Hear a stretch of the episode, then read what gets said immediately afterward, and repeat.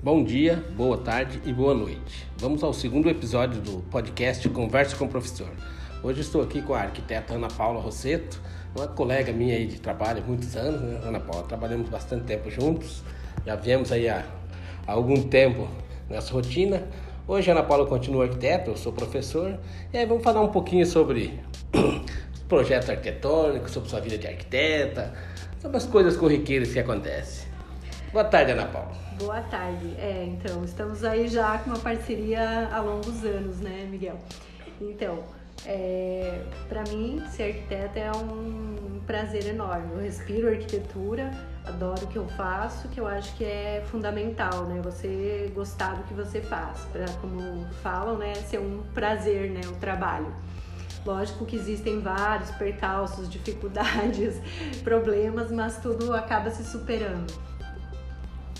Então, assim, para essa gurizada aí do curso de edificações que, que querem seguir a, a, arquitetura na vida deles, o que, que você recomenda para todos eles? Olha, eu acredito que para quem gosta sempre vai ter campo, você sempre se dedicar e ser bom no que você faz, tentar ser o melhor possível e tá sempre se especializando, né? Hoje em dia é super importante cada vez mais se especializar, tecnologia, programas, está sempre né, buscando o máximo de aperfeiçoamento para se destacar cada vez mais e, né, porque a concorrência tá grande e tal.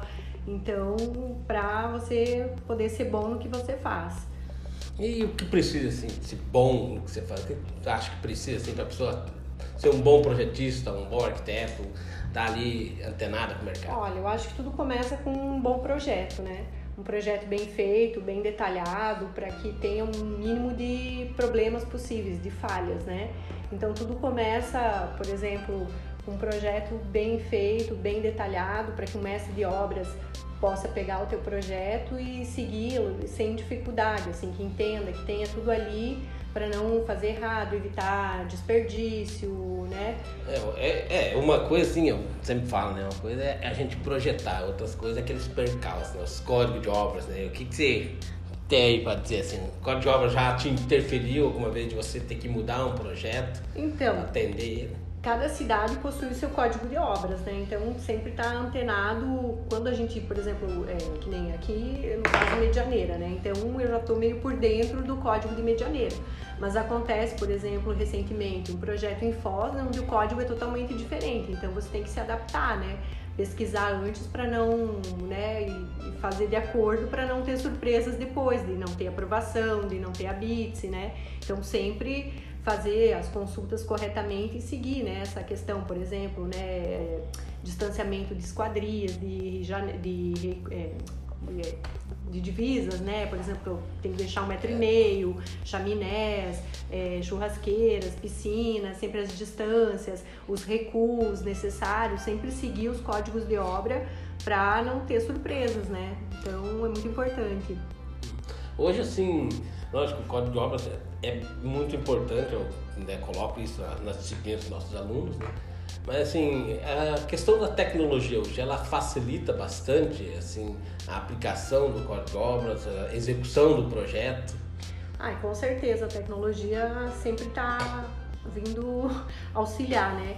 E a gente tem que estar tá se adaptando, né? Porque tem muita coisa nova que vem surgindo e a gente até por estar aqui no interior às vezes acaba ficando meio distante, né? Então tem que estar sempre buscando em feiras, congressos, cursos. Hoje com a internet auxilia bastante, né? Mas vem melhorado bastante, né? A gente já vê hoje nos prédios tudo como já evoluiu, né? Principalmente questão de segurança do trabalho, concreto usinado, é, tudo que vem melhorando bastante para rapidez, né? E como que eu vou dizer, racionalidade, né? E compatibilidade também, né, de projetos, tudo para ser é. mais racional. É, é uma coisa assim que eu também coloco, né, a questão da, da tecnologia hoje, principalmente a internet, né, hoje a globalização que se fala, né, hoje a gente tá antenado com os grandes eventos do mercado, com as feiras que acontecem, tudo. Uma época era mais difícil, né, lembra que medianeira, pô, a gente não ficava nem sabendo das novidades, quando vinha novidade já era, né, hoje já não, hoje eu acho que assim vejo que você também busca muito isso né, nos seus projetos, uma inovação, tudo isso. E uma, assim, para a gente conversar um pouco sobre o projeto e elaboração. Qual seria o primeiro passo assim, que você vê necessário assim, para dar um start inicial do projeto? Aquela conversa com o cliente, o que, que se busca com Olha, isso? primeiro então a gente faz um briefing que a gente chama, né, um programa de necessidades, né, onde a gente conversa com o cliente de onde eles põem todos os sonhos, o que ele quer, o que ele, né, o que ele tem em mente, de tamanho, de modelo, de estilo, de, né, passa quanto mais informação ele passa, melhor para a gente chegar mais próximo do que ele quer de, logo de, de cara, assim, né? E também é importante já ter uma estimativa de custo, né? Porque normalmente, às vezes, é, ele quer uma coisa, né? Geralmente quer pouca área e pouco valor. E depois, quando ele passa a ideia, seria um valor exorbitante, uma área em dobro do que ele quer que ele caiba ali, né? Então, seria um, principalmente essa, esse primeiro levantamento, né? Essa primeira conversa inicial, onde a gente faz esse. Agora, até a gente está passando já antecipadamente do cliente vir, já um, um, tipo um questionário, assim, onde ele já coloca tudo ali, que a gente já passa as informações para ele já ir preenchendo, para já ganhar um tempo, né? Então, quando ele chega aqui, a gente já tem esse pré-programa pré de necessidades meio semi-montado, né?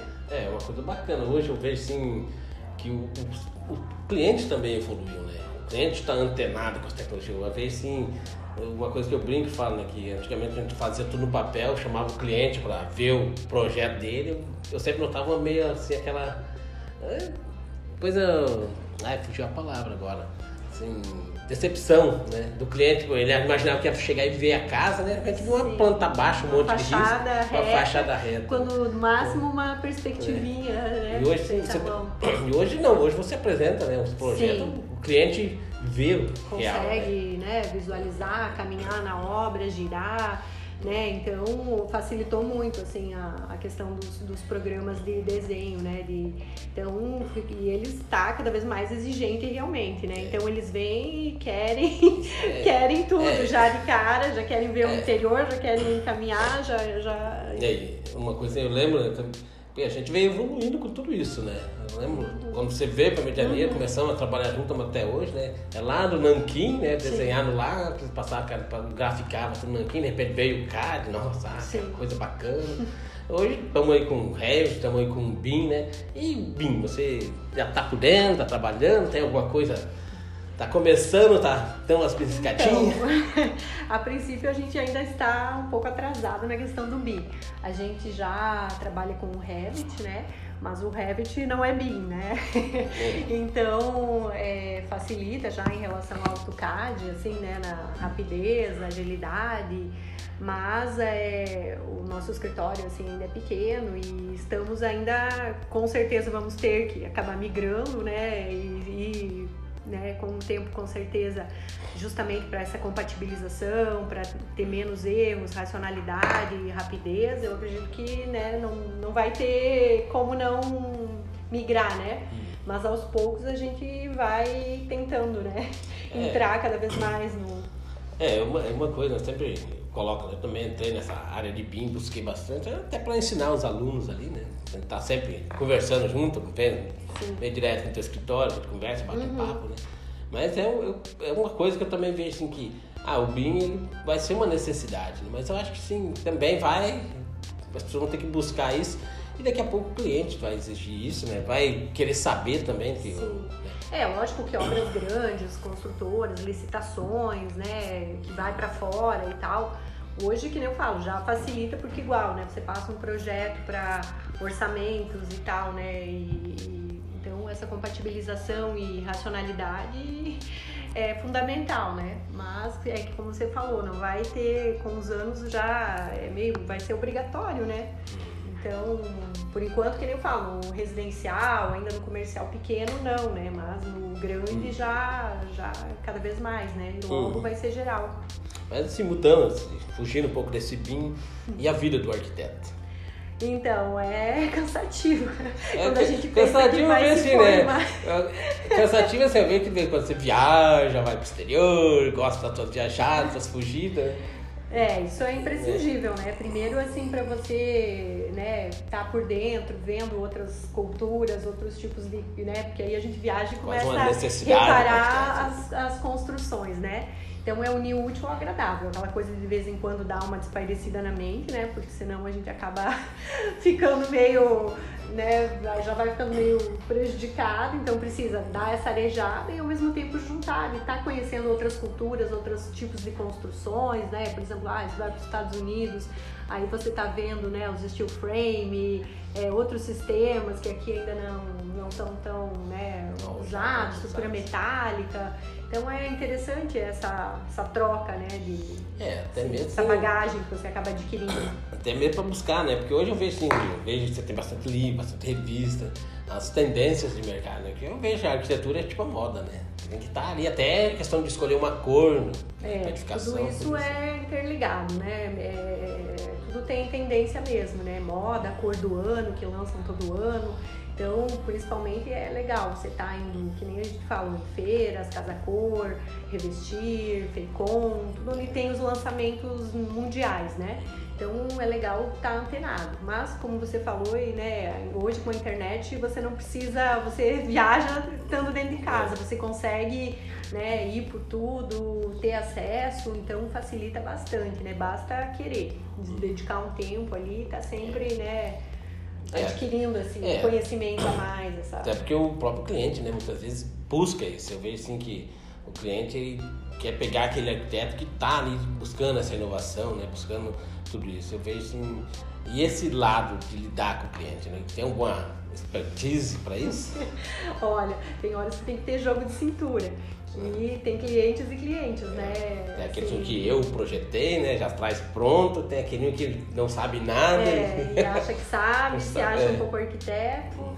E tem aquele que, nossa, que não te dá, que você acha que vai ser tranquilo e não te dá folga, tá te mandando mensagem, né, fora de hora, horário comercial, fim de semana, 24 horas que é que você fica à disposição, né? Cada vez eles querem mais por menos. Então é exaustivo, assim, você tem que ter Agora, assim, é, jogo eu, cintura. É, eu sempre falo, né? Agora assim, o que, que incomoda mais? O cliente ou o pedreiro? Olha, ultimamente tem, assim, geralmente o cliente, mas tem alguns pedreiros que eles gostam. Até hoje mesmo a, a Jaque foi numa obra né, e tava comentando. Teve um pedreiro que ele só tava fazendo piadinha, querendo desmerecer ela, assim, sabe? Hum. Tudo jogando meio. Falei, ainda infelizmente tem meio preconceito, principalmente de mulher em obra, tem pedreiro que quer se sobressair, até assim, meio mostrar para o proprietário que ele, puxar para o lado dele, que ele solucionou aquilo, ou que o problema seria causado pelo, né, assim, ah, mas tal coisa, sugere, que ia ser meio arquiteto, sabe? É aquela história, né? Então, não segue o projeto, mas na hora da culpa, a culpa é do é, projetista. Então a gente tenta sempre trabalhar com quem a gente já tem uma parceria, já conhece, que já lida de uma forma legal. Mas infelizmente às vezes tem uns que o cliente aparece, ah, já tenho fulano e quero fazer com ele, que você não conhece e o cara meio quer puxar de um tapete. É. Então tem esse lado também, né? Que não seria o certo, seria todo mundo, que nem eu falo, trabalhar em parceria, né? O, engenheiro, o arquiteto, o mestre de obras e os fornecedores. Mas, infelizmente, às vezes acaba o cliente até dando mais valor pro, pro mestre de obras, pro pintor, ouvindo mais do que o profissional, é. né? Então é complicado, mas sempre tem que saber tirar meio de letra ali, resolver, contornar de uma forma que, todo mundo que não cai, é, é, todo prejuízo nas costas. É, sai todo mundo feliz ali, o fornecedor, é. o pedreiro e o é, proprietário. Uma, uma coisa que eu conviv, convivia muito, né? Era a questão dessa, das patologias, né? Porque eu sempre falo assim, ó, o pedreiro, ele vai lá, faz tudo, faz as cacas, mas o cliente ele sempre vai lembrar o nome do profissional, né? o nome do arquiteto ou do engenheiro. O nome do pedreiro ele nem sabe quem é, mas quem fez aquilo lá que ficou mal feito foi Sim, o engenheiro, o arquiteto. A culpado é. é. o cara que assina a RT, assina a responsabilidade, uhum. né? Ou, né, ou se for querer Complicado. cobrar uma indenização, né, com certeza. Ele pode ouvir o pedreiro, mas depois é sempre vem, sobra pro, uhum. pro arquiteto e pro engenheiro. Por isso que é bom sempre tá, é. ter essa questão de sempre acompanhar ao máximo a obra, de detalhamento, de atender o melhor possível, de ter o menos de furo possível, é. fazer o teu melhor, mesmo que às vezes você não seja recompensado financeiramente, mas sempre oferecer mais do que ele espera, né? E é. sempre tentar atender mais fazer hum. mais, para justamente não ter depois essa questão de lembrar com, né, sempre te indicar para os outros, né? Tipo, que deu tudo certo, que gostou do teu trabalho, que a melhor indicação é essa. Ah, foi fulano que indicou que gostou, né? Uhum. Não do contrário, né? Ah, teve problema na minha obra e tal, Sim. isso é chato. Ah, então... Ah, isso é complicado. É, eu vejo, eu falo muito disso aí para os alunos, né? Que são técnicos de educação, são não vão, dificilmente vão sair projetando a parte de arquitetura, mas vão estar tá lá na execução da obra, trabalhando, então eles também vão ser corresponsáveis né, por, por isso tudo. E eu sempre falo, né, o arquitetônico é um projeto de manha dentro, ele que comanda tudo, né? Se tiver que mudar, vai mudar os outros, e não ele, né? Eu na época fazia meus projetos ali, estrutural, elétrico, hidráulico, é uma coisa que sempre procurava né, ligar ali com os três e sempre procurando fazer o melhor em cima do arquitetônico certeza. Às vezes tem aquele projetão, né? Que nem tu costuma fazer umas coisas bem complicadas, né? O cara quebra a cabeça, mas é. no fundo sai ali como é, tem que ser. São desafios, né? Esses projetos que às vezes justamente o engenheiro, nossa, mas é, e o mestre de obras depois, né? Mas são esses projetos que são recompensadores, né? É. Acaba sendo até um desafio que depois é. Né? Um aprendizado futuro. E ver depois executado, aquele prazer, e nossa, Sim. ó, que legal, deu certo. Uma coisa diferente, né? Não fazer também só o usual, né? Que todo mundo faz. É, eu falo que a satisfação do cliente é a satisfação do arquiteto também, né? Arquiteto, engenheiro, né? Nada tá melhor que isso. Realizando um sonho, né? E ver, eu falo, né? Você não faz uma casa como você compra uma roupa, um carro, é uma coisa, é. né? Um bem durável pra vida inteira, a princípio, né? Então, está lidando ali com aquele sonho, aquela expectativa e, né? Então, tem que dar certo, né? Ver a realização. É, é, é uma coisa que eu falo, né? Às vezes você fala assim, o cara quer estar tá construindo a casa dos sonhos, né? Não pode deixar isso virar um pesadelo é, na vida dele. Mesmo. Porque senão então, com certeza. complica para todos os lados. Mas assim, questão da pandemia, todo mundo aí de máscara, essa coisa toda, essa loucura. E o mercado? Tá aquecido ainda, tá bom. Eu vejo sim nas lojas aí, todo mundo vendendo, eu tô com a minha reforma lá em casa, né? Colado com meu pintor, mas coisa tá saindo e teve esses aumentos né, é, toda parte de material de construção, o custo foi lá em cima. E continua fluindo tudo? Olha, então, a gente não pode reclamar que a pandemia afetou, sabe? No início, lógico que deu aquela seguradinha ali, todo mundo assim, não chegou a parar, mas todo mundo ficou meio assustado. Mas eu acredito que depois, assim, até acabou aquecendo o mercado. Todo mundo acho que deu mais valor à casa, sabe? Pela questão de ficar mais em casa, não viajar. Então, assim, surgiu muita reforma, muita casa nova, pessoal querendo mais espaço, querendo mais lazer, piscina, edícula, querendo mais o conforto, né? Valorizou mais a casa, né? Então, assim, a gente estava fazendo uma média de orçamentos, né, comparando os outros anos, e esse ano duplicou, assim, a média anual de orçamentos em comparação ao ano passado. E desses orçamentos, vamos dizer que 90% foi fechado. Então, graças a Deus, a gente não pode estar tá reclamando, né? E essa falta de material realmente, né, tá afetando. Espero que venha logo se resolver, porque tem uma alta muito grande, né, em material e falta, né? É. Mas apesar disso, né, o povo tá racionando e se virando, mas não chegou a afetar. Ainda bem, eu acho que foi um dos ramos que, é, mas se é. manteve ou até melhorou. Hum. É, uma coisa que a gente colocou, né? Veja assim, ah, que nem eu mesmo, na minha casa, pô, tava num espaço melhor. Minha aula online agora, você tá na frente do uhum, computador, o espaço. Tudo, é. tudo isso fez com que eu começasse uma reforminha no quarto, acabei ampliando a casa, tô lá com um negócio gigantesco. Exatamente. E eu acho que isso também passou no, muitas pessoas. Ah, o cara chegava em casa cansado, ia pro quarto, deitava, não via. E a partir do momento que ele começou a ficar em casa, ele começou a reparar, pô, pintar a minha casa, uhum. pô, essa uhum. cozinha tá pequena, é. se melhorar minhas. E aí foi.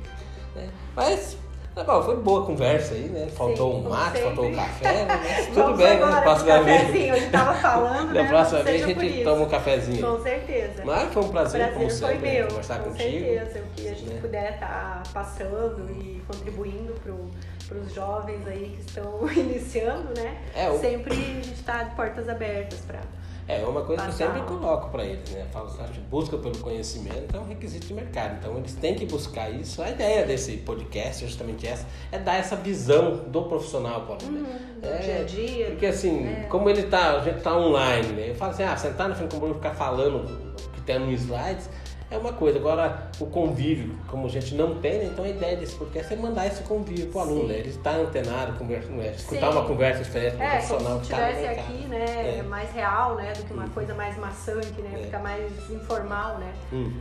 Mas foi boa a conversa, né? Então encerramos aqui ó, nossa conversa, nosso bate-papo e vamos pro café. Vamos lá. Abraço, pessoal.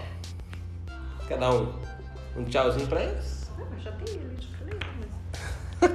Depois eu tiro o finalzinho. Então, beleza. Não, dá pra. É, falando já, ali, que ele tá Uhum. sem porta, né? Não, acho que tá legal. É, legal pra ele.